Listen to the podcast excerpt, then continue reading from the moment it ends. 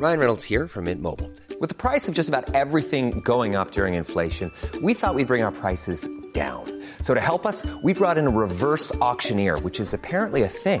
Mint Mobile unlimited premium wireless. Ready to get 30, 30, bit to get 30, bit to get 20, 20, 20, bit to get 20, 20, bit to get 15, 15, 15, 15 just 15 bucks a month. So, Give it a try at mintmobile.com slash switch. $45 upfront for three months plus taxes and fees. Promo for new customers for limited time. Unlimited more than 40 gigabytes per month. Slows. Full terms at mintmobile.com.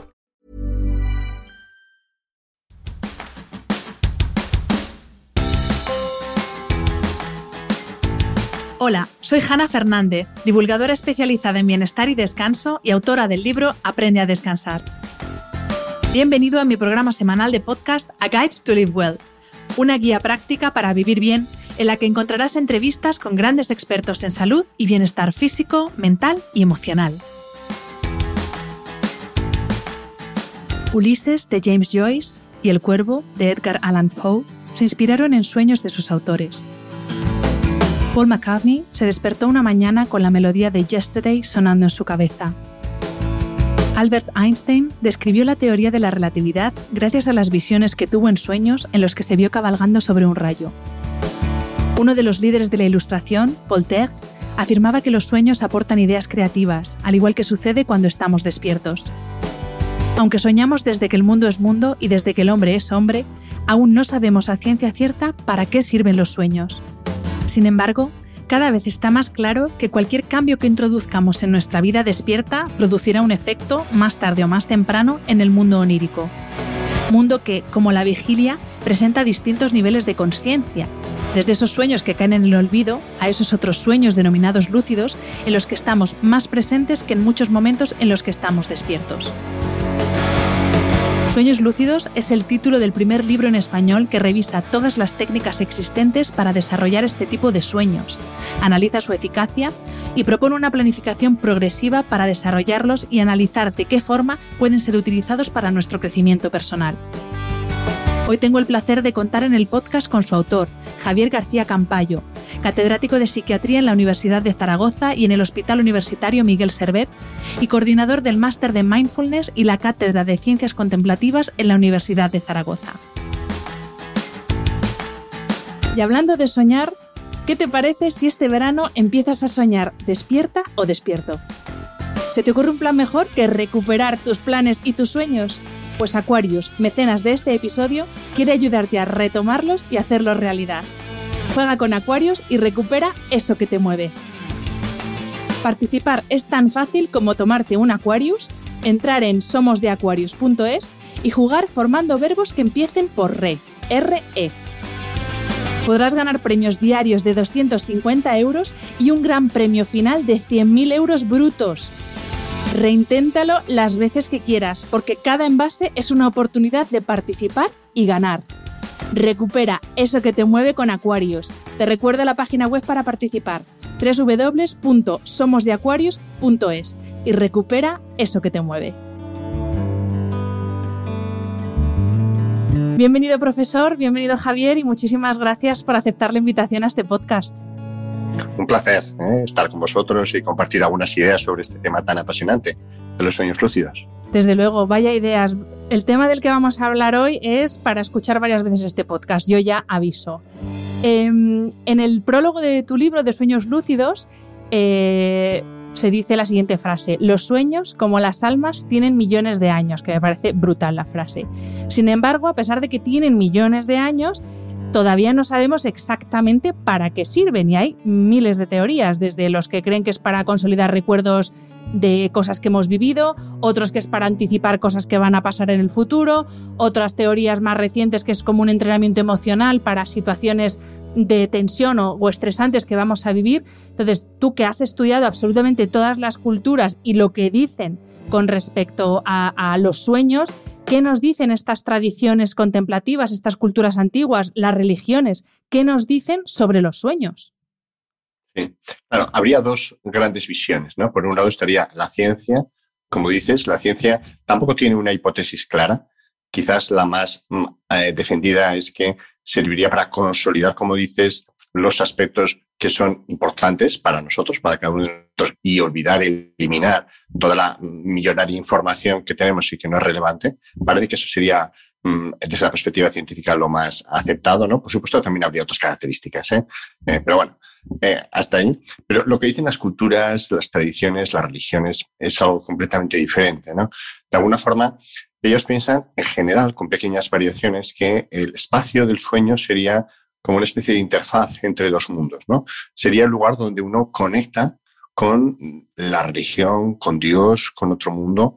De hecho, muchas de las tradiciones, el cristianismo, que es el más cercano a nosotros culturalmente, pero no es el único, eh, los profetas, muchas de las revelaciones han surgido en sueños. Eh, grandes profetas, Zacarías, Ezequiel, etcétera, recibían toda esta información en sueños. El propio Mahoma, eh, el Corán lo recibe en sueños. En fin, es lo tradicional. En otras tradiciones no solamente es el contacto con, con Dios, sino que ahí también podría haber una interfaz, ¿no? un lugar donde uno puede relacionarse con otras criaturas, con otras personas, desde luego con maestros.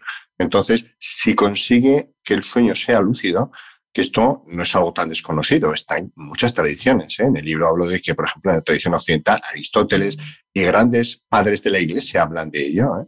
Y por supuesto en el sufismo, en el, en el islam, en, general, la cábala, etc.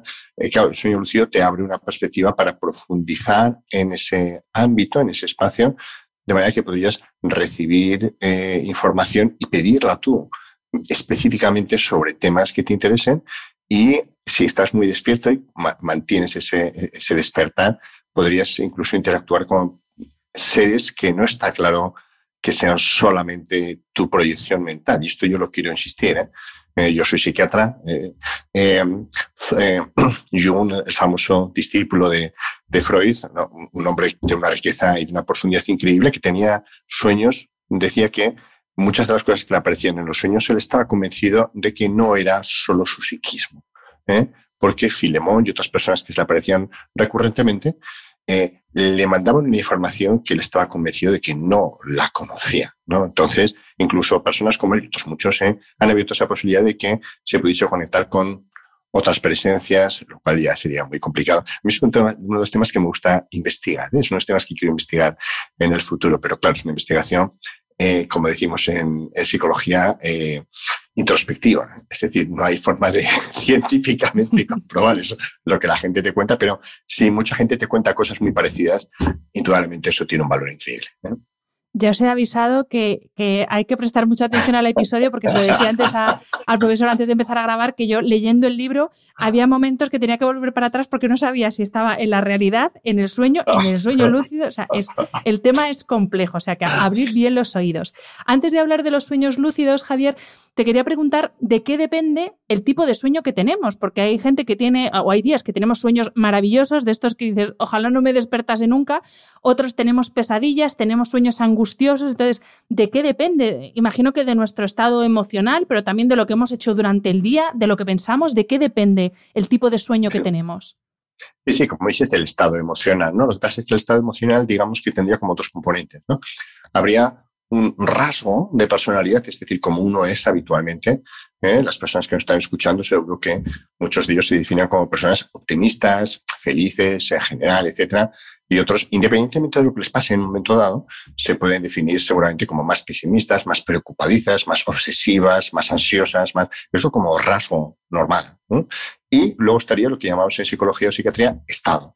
El estado es lo que te ocurre recientemente, en los últimos días, las últimas horas, ¿no? Que decir, yo puedo ser una persona muy tranquila, muy feliz, etcétera, pero me ha ocurrido algo terrible recientemente. Se ha muerto alguien muy querido mío. Imagínese un hijo, ¿no? Que se considera el mayor sufrimiento del ser humano.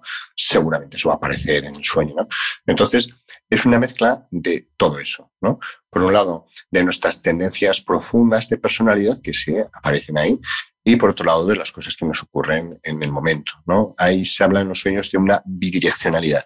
Es decir, lo que nos ocurre en el día va a tener influencia en la noche. Por eso, si uno quiere despertar en los sueños, es muy importante hacerse consciente de ello durante el día y por la noche nuestro psiquismo de forma automática repite lo que hace durante el día. Si yo durante el día tengo mucha preocupación porque no voy a llegar a tiempo a cosas, me siento muy evaluado, muy perseguido en el sentido de, eh, pues eso, criticado, etcétera, por la noche voy a tener sueños de ese tipo, ¿no? Yo tengo muchas personas que no tienen ninguna patología especial, ¿eh? en absoluto. Son gente absolutamente normal pero tienen sueños muy repetitivos de que no cogen autobús y se pierden, o llegan a un examen que jamás pueden terminar, o le suspenden sistemáticamente, ¿no? Es como esa sensación de estar evaluados durante el día, durante la noche, aparece sistemáticamente y nunca se resuelve, ¿no? Es una y otra. Los sueños recurrentes, sobre todo pueden ser desagradables a unos de ellos, pero otros son agradables, nos informan, por así de nuestras tendencias principales. Y eh, ahora sí, ¿qué son los sueños lúcidos y en qué se diferencian de los sueños comunes, porque, claro, se diferencian en temática, en cuánto duran, en qué es lo que pasa, o sea, qué son y cómo, sobre todo, cómo, cómo diferenciamos, porque lo mismo hay alguien que nos escucha y que tiene sueños lúcidos muy a menudo y no lo sabe porque no sabía que existían. Entonces, ¿qué son y cómo los diferenciamos de los sueños comunes? ¿Eh? a partir de que salimos en, el programa este eh, de cuarto milenio, mucha gente dijo, oye, yo tenía sueños lúcidos y jamás lo supe porque no tal. Y cuando describiste lo que eran, ahí ya lo sé, efectivamente. Como es un tema no demasiado conocido, mucha gente, pero mucha, tiene, bueno, vimos las estadísticas, que es que eh, el 50% de la población, la mitad de los que nos escuchan, habrá tenido algún sueño.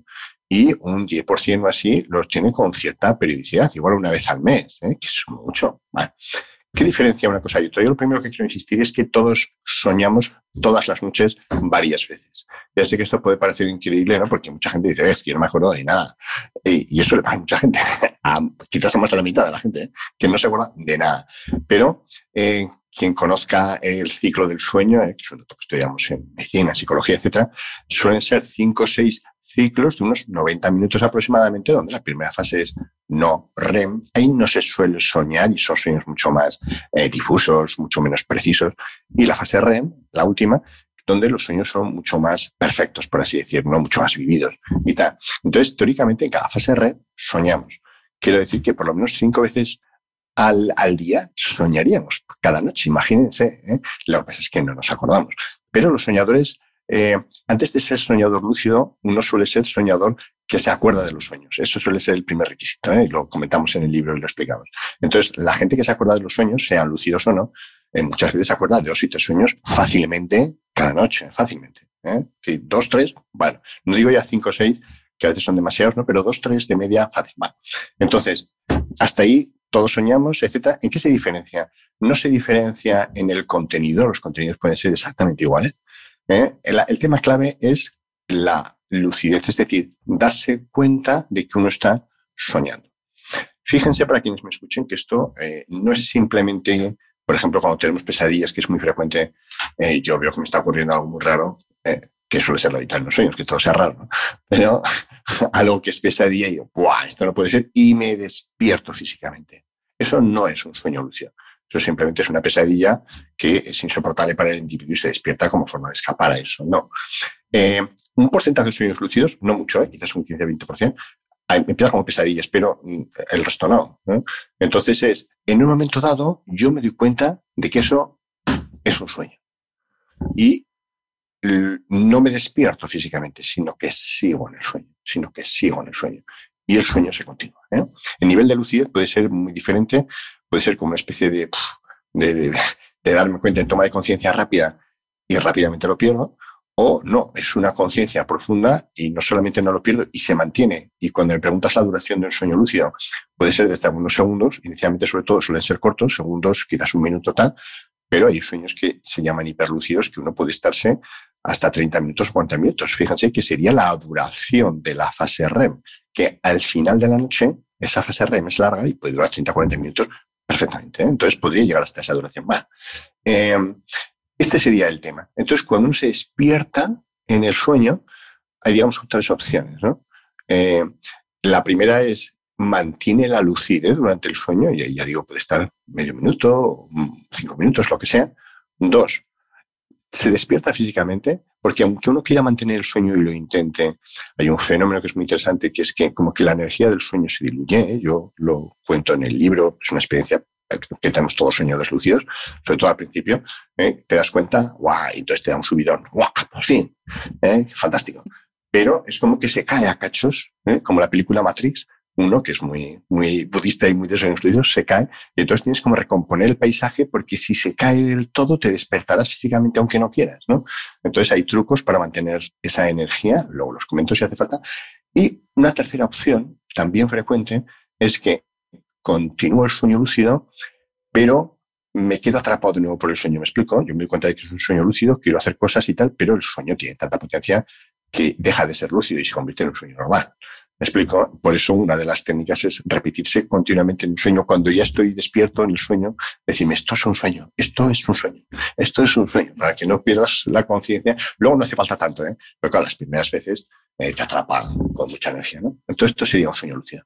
Es que es paradójico porque, claro, yo escucho, cuando uno está despierto en un sueño, digo, espera, que es que mi cabeza tiene que procesar estar despierto claro, sí, sí, sí, sí. Cuando uno es lúcido, quizás, cuando uno es lúcido en un sueño, ¿no? Cuando uno sabe que está soñando.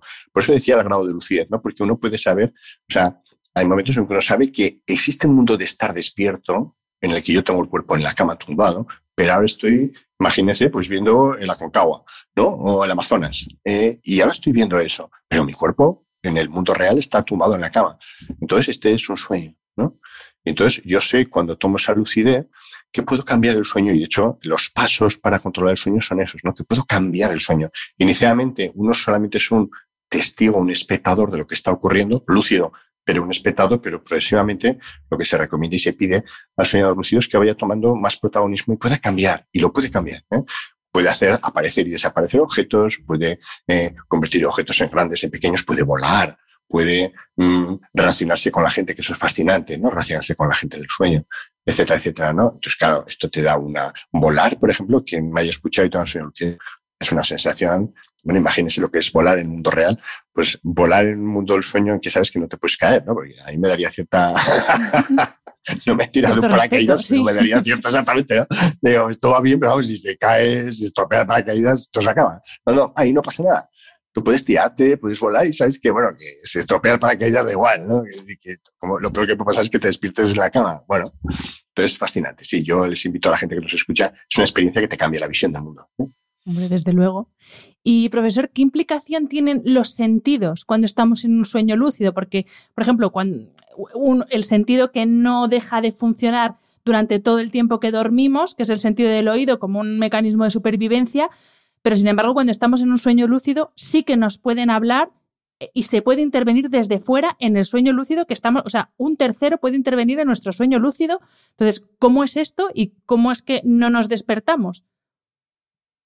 Sí, es un tema fascinante, efectivamente, como, como bien dices, Hanna. Pues eh, digamos que en un sueño tendrías como dos niveles. El del propio sueño, donde ahí están activados los sentidos. Y eso depende de cada persona. ¿no? Yo, por ejemplo, no huelo mucho. La mayor parte de la gente no tiene mucho olfato durante el sueño. ¿eh? Pero, sin embargo, la vista funciona de una forma muy potente, lógicamente con cosas mm, increíbles, ¿no? cosas irreales, absurdas. ¿no? Eh, el, el, sonido sí que te hablan, etcétera, se oye, etcétera. El tacto también. De hecho, eh, una de las eh, cosas que suele estar muy descritas es que, por ejemplo, las relaciones sexuales en el sueño son de una viveza increíble, son de una viveza increíble, ¿no? Entonces, todas las sensaciones eh, táctiles son, son tremendas. Gusto, mmm, existe, no, no, quizás no sea de lo más. Entonces, eso es lo que funciona en el sueño y ahí habría variaciones individuales también, aunque eh, vista y oído, lógicamente, son las más importantes, son el ser humano despierto. Pero luego, todo lo que ocurre fuera, como bien dices, puede influenciar el sueño. Todos tenemos la, la, la experiencia en sueños no lúcidos de que eh, son las 5 de la mañana y uno tiene ganas de orinar y está soñando con que está orinando, ¿no? Y no hay forma, y por mucho que orine en el sueño, sigue teniendo la sensación, ¿no? Quiere decir que las sensaciones interoceptivas modifican el sueño. Entonces, bien decías que lo que nos dicen influencia. De hecho, una forma en la ciencia, neurociencia, de eh, inducir sueños lúcidos al individuo es eh, llevarlo a un laboratorio de sueño cuando se observa que está en fase REM. No hace falta mucho laboratorio, simplemente alguien que está cerca puede ver cómo los ojos se mueven, que es lo típico de la fase REM, y ahí le dice al oído, estás en un sueño, despierta, despierta no físicamente, despierta en un sueño, haz tal cosa, etc. Eso que lo hacemos ahora era una práctica tibetana tradicional. ¿eh? Quiero decir que la práctica tibetana tradicional era que alguien se quedaba contigo despierto, sobre todo a partir de las 4 o 5 de la mañana, que es cuando hay mucho más sueño REM. Ellos ya sabían, no le llamaban REM, pero sabían que era mucho más frecuente y te decían cuando se te movían los ojos esto. ¿eh? Pero pasa con otras cosas. Hay técnicas como la de ponerse un antifaz con, con luces, eso habrá personas, lo, lo, describo en el libro también, ¿sí? Bueno, es un antifaz estándar que lo venden eh, lo diseñó un tal Stephen Laverge, un, gran neurocientífico que él tenía muchos sueños lúcidos generalmente. Cuando está interesado por esto es que porque los tiene y le gusta investigar. Entonces, él desarrolló esto, que digo, una especie de antifaz, que tiene unas luces que se activan, se encienden cuando hay fase REM.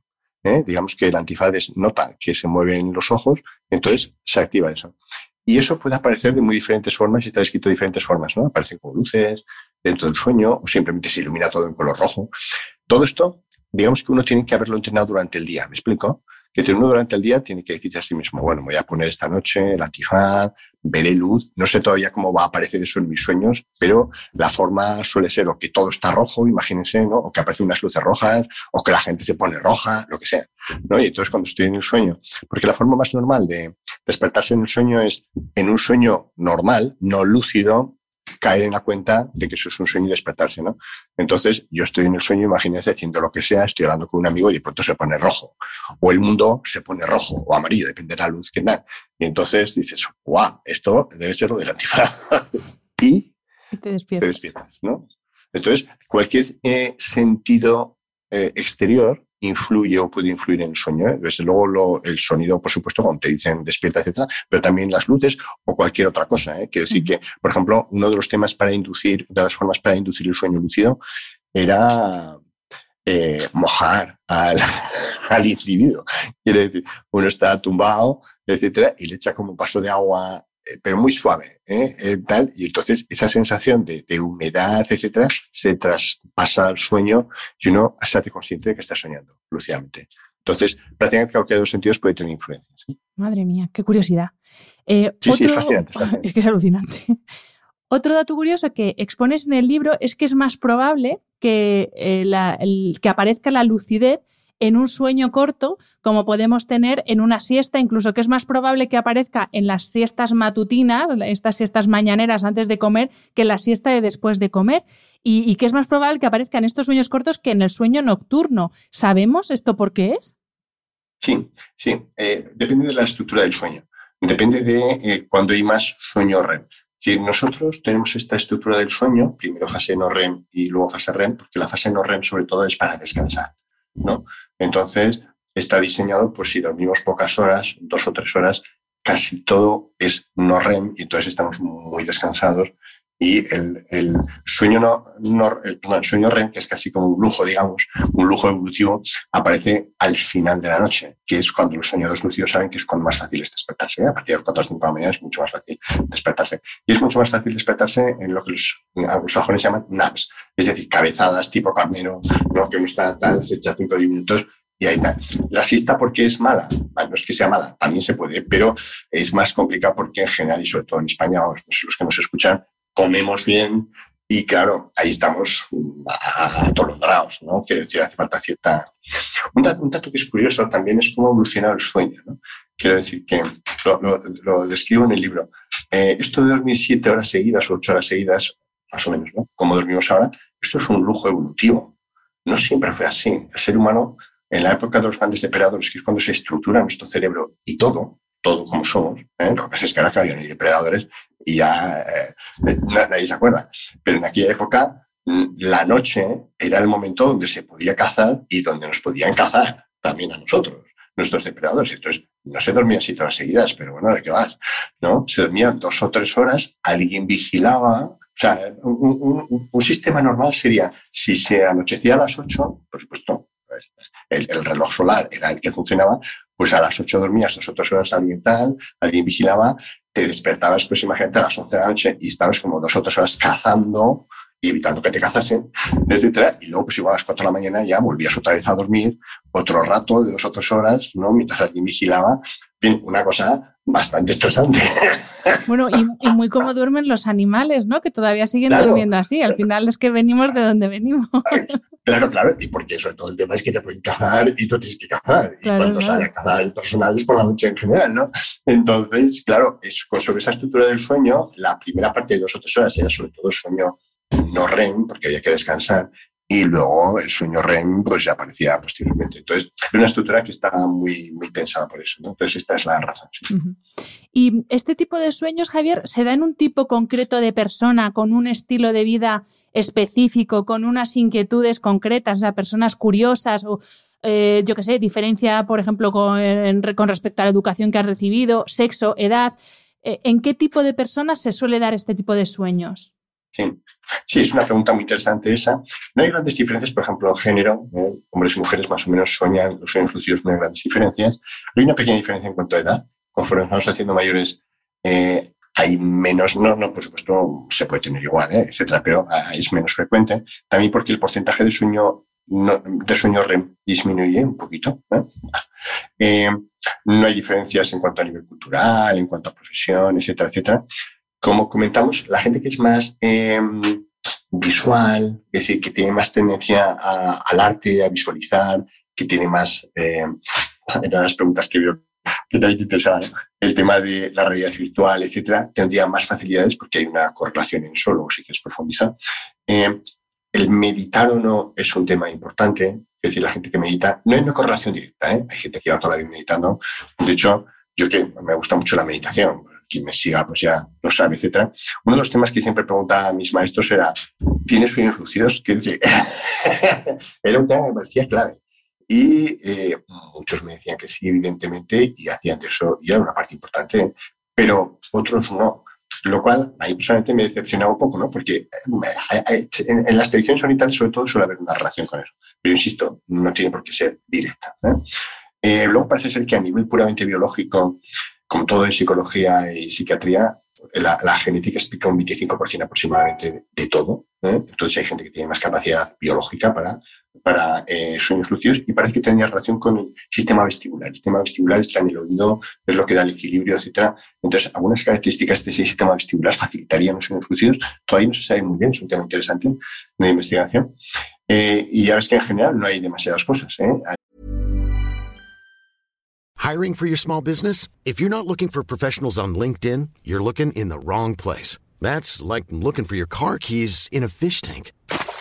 LinkedIn helps you hire professionals you can't find anywhere else, even those who aren't actively searching for a new job but might be open to the perfect role. In a given month, over 70% of LinkedIn users don't even visit other leading job sites. So start looking in the right place. With LinkedIn, you can hire professionals like a professional. Post your free job on linkedin.com slash spoken today. Hay gente que también tiene mucha facilidad para sueños lúcidos. Por ejemplo, si ha tenido traumas. Los traumas a veces facilitan la aparición de sueños lúcidos, ¿no?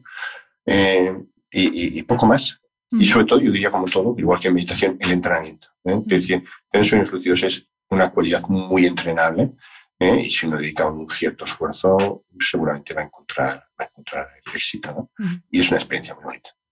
Y bueno, pues hablando de entrenarlos, pues claro, lo mismo la gente se está preguntando, vale, ¿y para qué me sirve a mí entrenar mis sueños lúcidos y, luego para qué aplicación tiene esto en la vida cotidiana, en mi salud, eh, en la vida espiritual, que es una de las cosas que mencionaste que me encantó en el programa de Cuarto Milenio, que los que escuchan este programa eh, de podcast saben que yo soy fan absoluta de Iker eh, y lo dijiste, que, es muy enriquecedor para nuestra vida espiritual, que en la sociedad en la que vivimos cada vez está más, más olvidada y más denostada y es importantísimo para nuestra salud a todos los niveles. Entonces, ¿para qué nos sirve tener sueños lúcidos y entrenarlos? Sí, este es un tema fascinante, efectivamente, como dices, ¿no? Eh, ahí comenté en el programa que eh, culturas como la nuestra que dan tan nula importancia a los sueños apenas hay. Tartu, un antropólogo muy famoso que estudia, no sé si 200 culturas más o menos, solamente 10 o así, incluyendo la nuestra, la cultura occidental actual, desprecian, porque yo creo que es así la palabra, todo el tema de los sueños. El resto, los sueños, es una realidad tan importante como la realidad real, por así decir, para que lo entienda la gente. ¿no? Es, decir, es, es un periodo de nuestra vida que es un tercio de nuestra vida que no se puede dar carpetazo así por las buenas. ¿no? Entonces, ya solo con eso, ya solo con pensar que es un tercio de nuestra vida, que imagínense eh, la, pues la potencialidad de poder eh, disfrutar, conocer, interactuar, etcétera, en un tercio de nuestra vida, solo con eso ya, aunque no se tengan temas espirituales, que para mí es la mayor, mayor interés, por mi tradición meditativa, etcétera, la espiritualidad es un tema que, que me fascina y tal, pero no he tenido ningún tipo de, preocupación e interés por ese tema.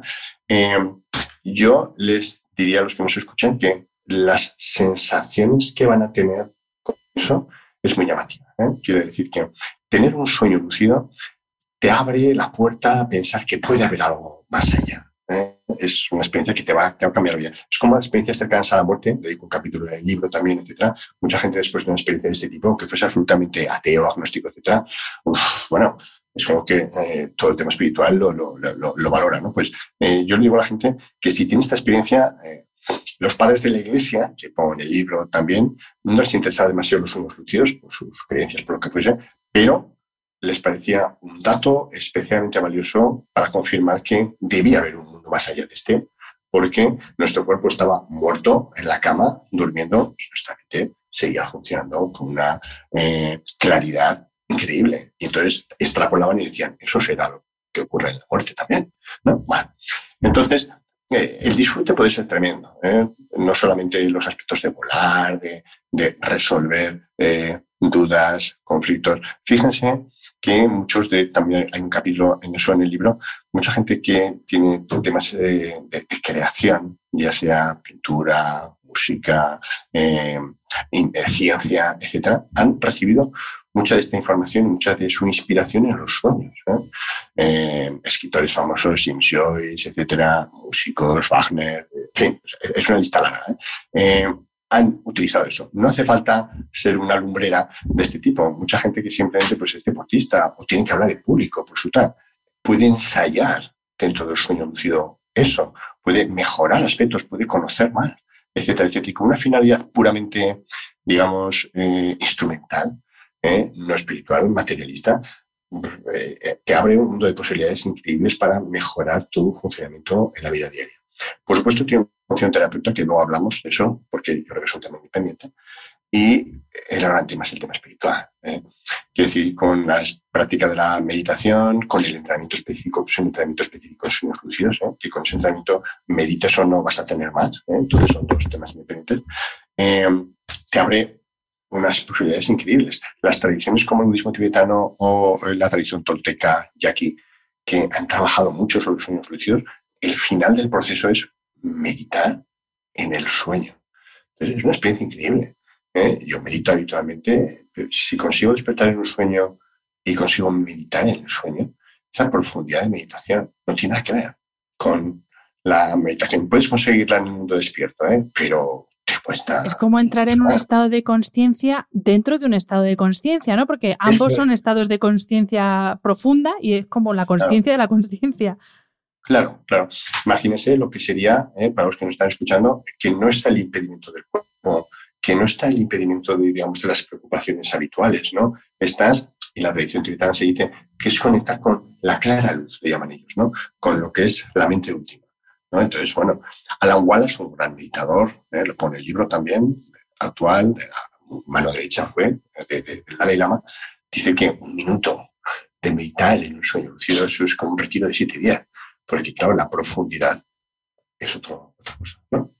Entonces, bueno, creo que está todo eso y está también los temas terapéuticos que, bueno, hablamos de ellos si quieres. Sí, pues vamos, vamos adelante, porque claro, también habrá gente que la meditación pues no tenga otras formas de, entrar en estados de conciencia, pero claro, es que también tiene una utilidad o un beneficio terapéutico este tipo de sueños, así que claro, para los más escépticos, vamos con ellos. Sí, también hay, también hay. Entonces, bueno, los, sueños se meten una función terapéutica en todas las culturas, ¿eh? es decir, la, la antigua Grecia, que es nuestra madre en cuanto a cultura, los sueños eran tan importantes que en algún momento del, imperio griego, de la cultura griega, hubo como 250 templos dedicados al sueño, ¿no? A donde uno eh, dormía ahí con la estatua de Esculapio, intentando visualizar la estatua de Esculapio y se supone que era padre de la medicina griega, ¿no?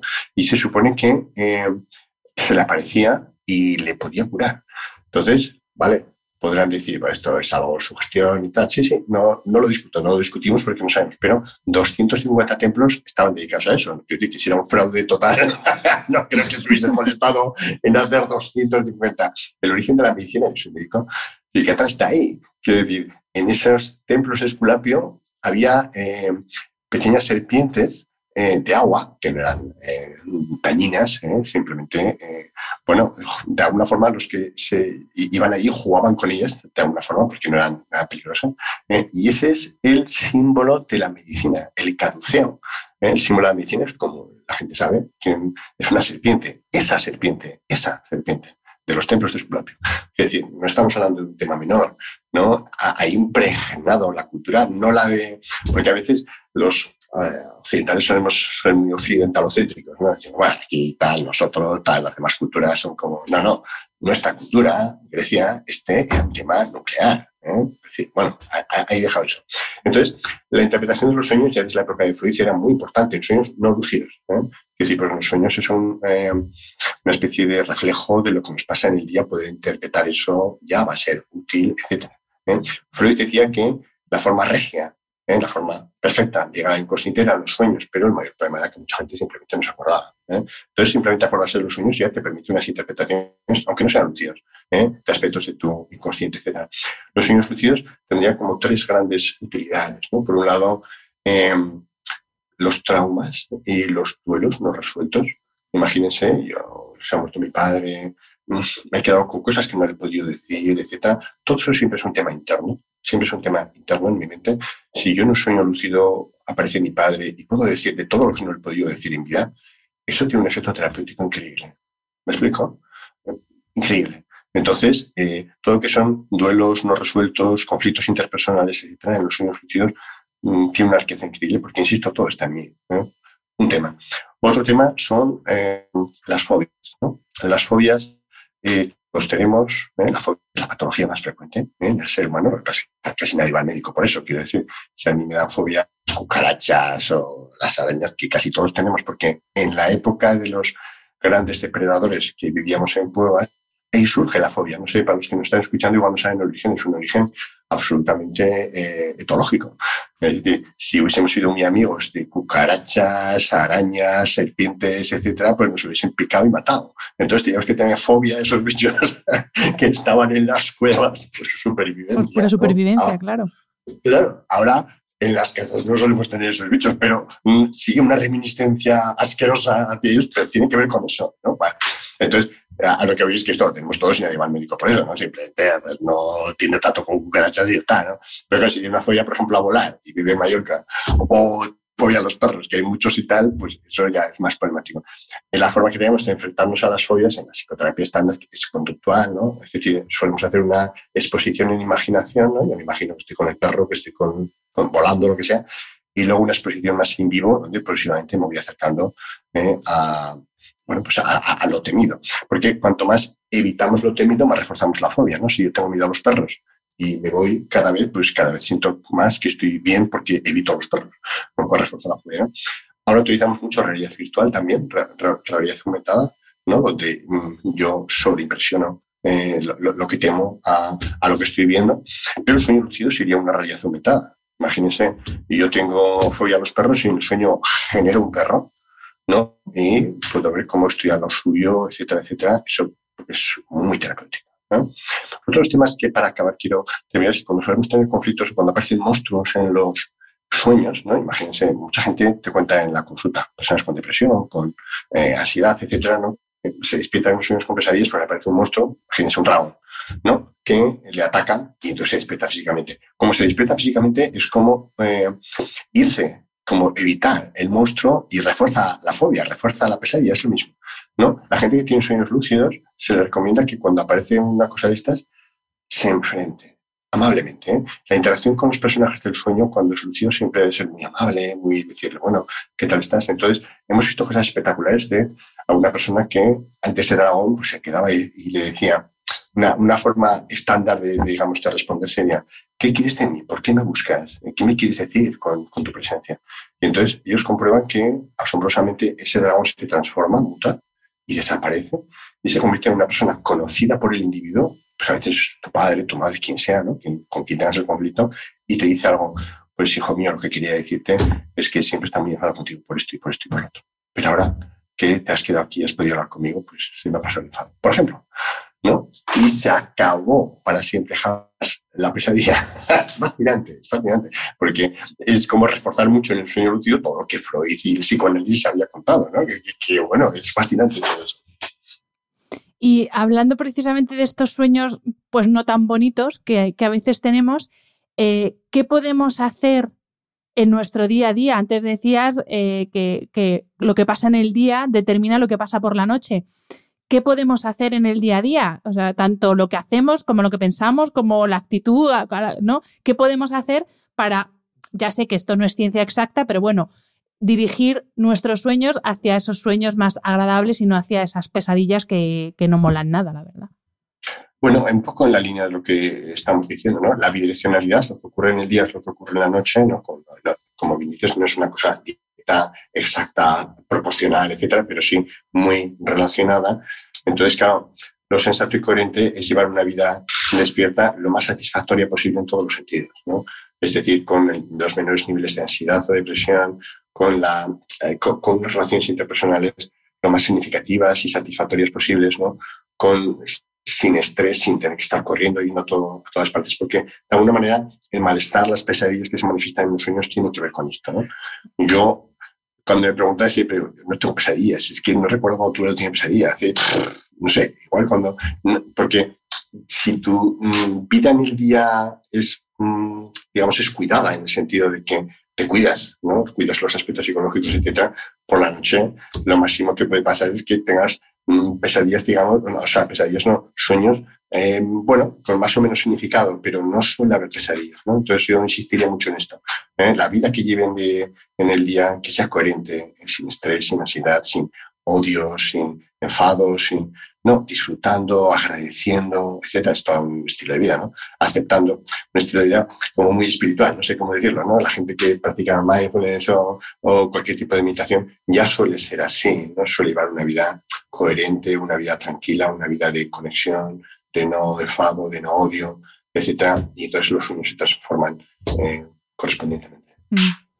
Eh, hablas en el libro y obviamente no puedo no preguntarte por el tema de la meditación porque tú eres uno de los pioneros y de los grandes maestros que tenemos en España del mindfulness y de la meditación y no podía no hablar contigo de este tema. Y claro, tú dices en el libro que para aumentar nuestro nivel de conciencia debemos hacer las cosas en modo ser y no tanto en modo hacer, que esto lo oímos mucho, pero yo creo que o, no acaba de calar o no acabamos de entender qué significa esto. Y me imagino que igual que sirve para entrar en, un, estado de conciencia como el de la meditación, también nos, nos sirve para poder facilitar este tipo de sueños, ¿no? Explícanos, Javier, qué es eso de estar en modo hacer, perdón, eh, eh, vivir más en modo ser y no tanto en modo hacer. Sí, uno de los grandes eh, hallazgos de la neurociencia en los últimos 30 años y que correlaciona con lo que las tradiciones contemplativas nos habían dicho y que es un hallazgo muy importante para todo lo que es mindfulness meditación, es que había dos formas de funcionar de la mente. La mente en modo hacer es como funcionamos habitualmente por defecto la mayor parte de las personas, es decir, pensando continuamente. Eh, nosotros hablamos en mindfulness, en meditación de lo que se llama diálogo interno. ¿eh? Quienes nos escuchen lo notarán. En algunas tradiciones se llama la voz, ¿no? la voz que nos acompaña siempre. Eh, yo estoy hablando, seguro que mucha gente está escuchando con interés, pero por mucho interés que pongan y mucha atención que pongan, no pueden evitar comentar la jugada. ¿no? Eso es la voz, eso es el diálogo interno. Diciendo, pues tiene razón, no tiene razón, esto es así, esto es así, porque dice esto, qué voz tiene, no sé qué, lo que sea. Eso es el diálogo interno. Entonces, habría otra forma de funcionar de la mente, que es la que llamamos modo ser, donde ese diálogo interno prácticamente desaparece. Aparece algún pensamiento ocasional, pero no estamos continuamente hablando con nosotros mismos. Ese diálogo interno continuo nos aleja de la realidad. ¿Eh? Es como una especie de capa que, se sobrepone y que está continuamente funcionando. Eh, lo van a ver, por ejemplo, porque cuando uno empieza a conducir o ya a casa y si está solo, etc. La mayor parte de la gente, eh, cuando va a conducir al coche, se pone la radio. O cuando llega a casa, se pone la tele si está solo, simplemente para que suene como, como música de fondo, digamos. Y yo les digo, daos cuenta, ese es uno de los cambios más iniciales que ocurren cuando uno empieza a practicar mindfulness, meditación. Es decir, que ya no le molesta el diálogo interno, tiene menos diálogo interno. Mucha gente pone la radio porque no se aguanta a sí mismo, es que no nos aguantamos a nosotros mismos. a la película, puah, puah, puah. Yo soy psiquiatra. La segunda o tercera queja más frecuente de mis pacientes es, doctor, dime algo para dejar de pensar. Para dejar de pensar. Pero muchas veces no, están deprimidos ni ansiosos, ¿eh? son personas que no tienen una patología. Pero ese diálogo interno es un machaque. Pa, pa. Dicen, es como una cafetera, tiene algo, Prozac, lo que sea, pero que se pare. Y digo, no, no, Prozac no, le, le doy mindfulness, que con eso va a parar. Pero claro, ¿cuál es el problema? Que mucha gente dice, no me complique la vida, doctora. una pastilla, claro. Y no requiere esfuerzo. Es que esta es parte del problema. ¿no? Nos hemos convertido en una sociedad que quiere todo rápido y sin esfuerzo. Entonces, claro, la práctica de meditación cualquier otra práctica requiere un esfuerzo. El sueño lucido, el entrenamiento requiere un esfuerzo, requiere un tiempo. ¿No? Las cosas funcionan así, ¿no? Entonces, eh, ese, ese diálogo interno, cuando está es la mente en modo hacer, que nos hace sufrir mucho, que nos lleva al pasado, al futuro, que está continuamente juzgando, evaluando, queriendo cosas, queriendo cosas, mientras que la mente en modo ser, apenas hay diálogo interno, la, eh, el entrenamiento en mindfulness meditación te lleva con el tiempo a esa, a esa mente donde hay cambios cerebrales. ¿eh? Nosotros decimos que, hay estudios, que meditando 15-20 minutos al día, 8 12 semanas, hay cambios no solamente psicológicos que se notan con cuestionarios psicológicos, sino si dicen una resonancia magnética nuclear cerebral, las estructuras cerebrales cambian, las conexiones cambian. Es fascinante eso. Entonces, pero claro, requiere un esfuerzo. Entonces, todo eso es lo que cambia. Al haber menos diálogo interno, nos acercamos a ese mente en modo ser y el sueño cambia. Porque el sueño, tanta agitación en el sueño, es el reflejo del diálogo interno continuo. No sé si la gente que me escucha ve la conexión. Cuando meditas y apenas tienes diálogo interno en el sueño, apenas te pasan cosas. Es mucho más fácil despertarse, porque cualquier cosa que te pasa en el día estás mucho más acostumbrado a, estar más consciente de todo, no estás secuestrado por tus pensamientos y emociones. Entonces llega el sueño y dices, guau, esto, mm, ¿me explico? Y ese sueño no está tan cargado de, sucesos, sino que es mucho más ligero. La meditación precisamente es, una de las herramientas de las que hablas en el libro para con las que podemos favorecer o facilitar los sueños lúcidos. Por supuesto, también hablas de la higiene del sueño, que es algo que las personas que escuchan este podcast ya están familiarizados porque hemos hecho varios, bastantes episodios sobre higiene del sueño, pero también hablas de otra herramienta que no es tan obvia, que es eh, el poder de la intención. Realmente la intención es tan poderosa, ya no solo para los sueños lúcidos, sino para, para todo. Pues yo diría que sí, que la intención, también las tradiciones espirituales se consideran muy importantes, ¿no? Que decir, el deseo, el deseo, pero no, no, no como apego, decir, tengo que conseguir esto, porque si no, no, no, sino la determinación de decir, esto es importante para mí, oriento mi mente hacia esto, pues esto sería. ¿eh? Esto en el sueño se llama incubar el sueño, es decir, intentar soñar sobre un tema específico. Es lo que hacían los antiguos griegos en los templos de Esculapio que ellos iban a dormir allí y antes de dormir, digamos que se decían a sí mismos y se repetían, quiero soñar con Esculapio para que se me aparezca y me cure tal cosa. Y un alto porcentaje soñaban con él, que se curase o no, ya no lo sé, pero les aparecía en el sueño. Entonces, incubar el sueño sería eso, ¿no? Una firme determinación sobre eso. En la meditación pasa lo mismo, ¿no? Eh, se da una gran importancia a, a la intención, ¿no? A, voy a meditar para el beneficio de todos los seres y para el mío, ¿no? Para esto, ¿no? Entonces, la, intención es muy importante, pero insisto, no como la solemos entender más inocente como deseo, apego que nos produce sufrimiento, no, sino decir, es el compromiso de que mi vida tiene un sentido. Todo el tema del sentido de la vida y de los valores es un tema muy importante, ¿no? Es decir, yo oriento mi vida hacia esto porque pienso que es lo importante y voy hacia allí, pero no tengo una prisa en un resultado, sino que estoy satisfecho porque lo que hago tiene sentido, tiene, tiene valor para mí. Otra herramienta mucho más mundana, lo has mencionado antes y se me había olvidado, pero tengo que volver a esta pregunta, que es el tema de los videojuegos. Y que se ha demostrado, hay autores que han demostrado que el uso de videojuegos o de realidad aumentada antes de dormir aumenta los sueños lúcidos. Y yo creo que con esto estamos haciendo felices a la mayoría de los adolescentes del planeta y a muchos adultos también que les gustan los videojuegos. ¿Por qué el uso de videojuegos? Luego habría que entrar en el momento pantalla antes de dormir, etcétera. Pero bueno, dejando eso de lado, eh, ¿por qué los videojuegos eh, antes de dormir aumentan los sueños lúcidos? Sí, eh, yo tengo hijos adolescentes que imagino que con mucha de la gente que, nos está escuchando, y bueno, es una pega, una pelea, ¿no? Ahí porque no utilicen demasiado las pantallas, etcétera. Ya lo dije también en el programa con Iker, ¿no? Lo hablamos. Pero es cierto que lo que dicen los estudios es que las personas que utilizan videojuegos, no necesariamente justo antes ¿eh? de, de, dormir, porque en general antes de dormir cualquier actividad eh, excita, ¿eh? cualquier actividad está excita y no necesariamente eh, hay sueños lucidos ni buen sueño. En general el sueño suele ser un poco más eh, de, peor calidad, ¿no? sí, pero sí, sí, sí se hace justo antes de dormir.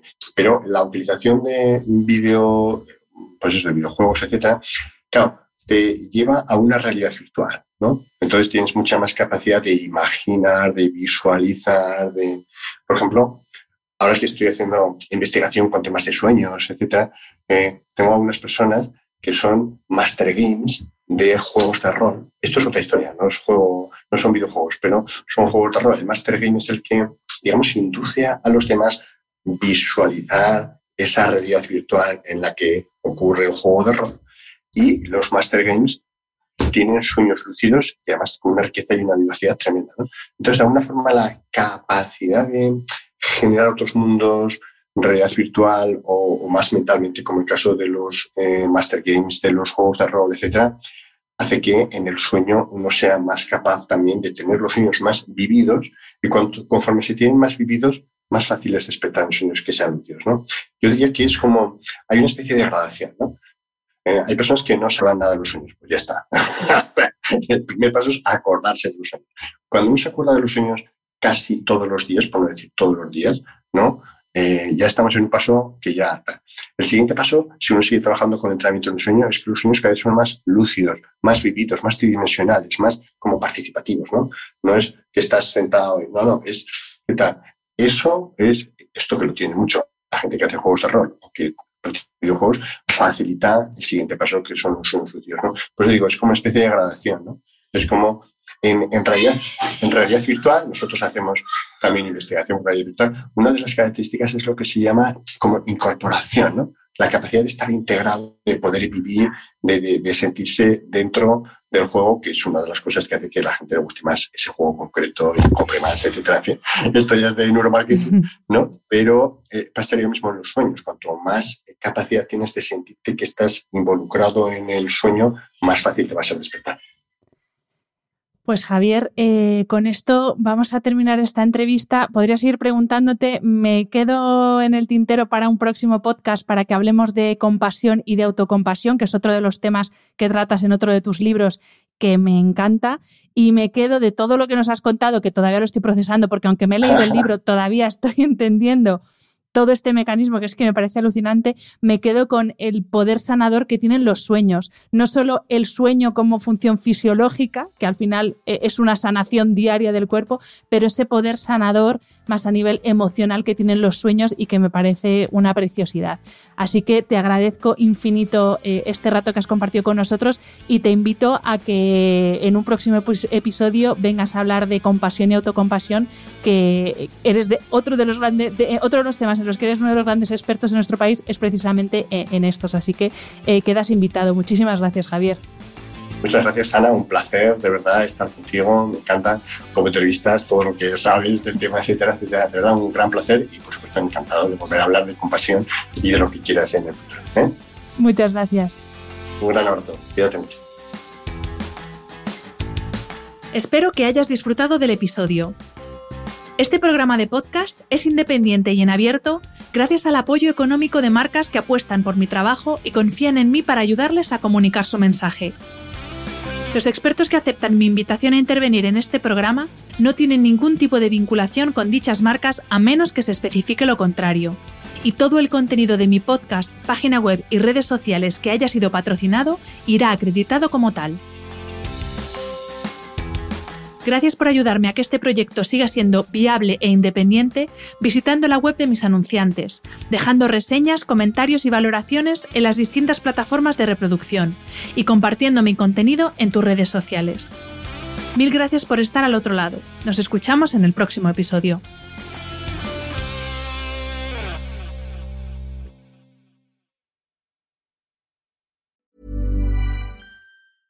Ever catch yourself eating the same flavorless dinner three days in a row? Dreaming of something better? Well, HelloFresh is your guilt-free dream come true, baby. It's me, Kiki Palmer. Let's wake up those taste buds with hot, juicy pecan-crusted chicken or garlic butter shrimp scampi. Mm. Hello Fresh. Stop dreaming of all the delicious possibilities and dig in at HelloFresh.com. Let's get this dinner party started.